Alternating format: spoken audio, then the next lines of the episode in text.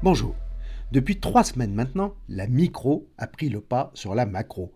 Ce sont les résultats des sociétés qui animent les bourses et les propulsent à des sommets historiques comme le Nikkei à 39 000 ou le CAC 40 à plus de 7 900. Ainsi, un poids lourd comme l'air liquide s'envole à plus de 7% le jour de l'annonce d'une hausse de son bénéfice pour 2023 de 11,6% nous pouvons presque parler d'euphorie dans le sillage de la publication des résultats de Nvidia.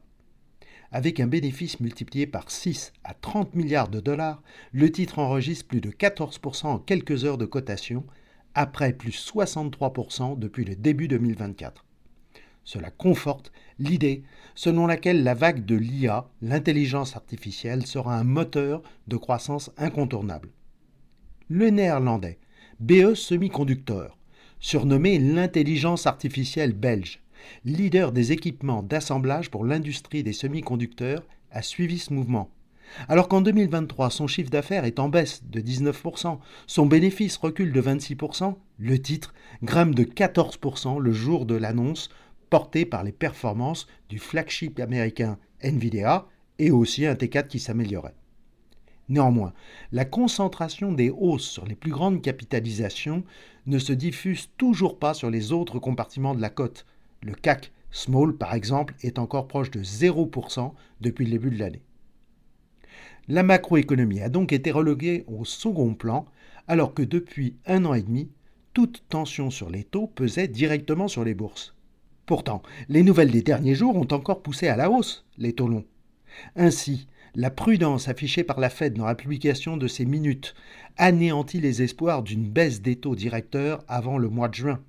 Il en va certainement de même pour la BCE, compte tenu des dernières statistiques qui indiquent que l'activité pourrait avoir passé son point bas en zone euro. Le PMI composite remonte à 48,9 en février contre 47,9 en janvier. Les taux longs 10 ans US sont donc toujours tendus à 4,34%, les taux à 10 ans français passent la barre des 3% et viennent de passer juste au-dessus des taux de la Belgique à 2,97%.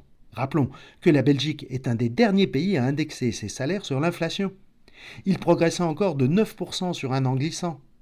Mais cela se calme à 6,33 actuellement, donc les marchés considèrent que cela ne remet pas en cause la perspective de baisse des taux d'ici la fin de l'année.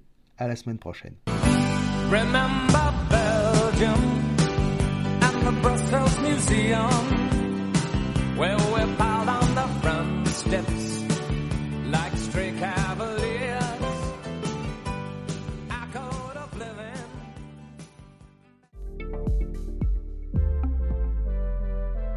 Retrouvez nos podcasts sur Spotify, Apple Podcasts et sur toutes les plateformes d'écoute.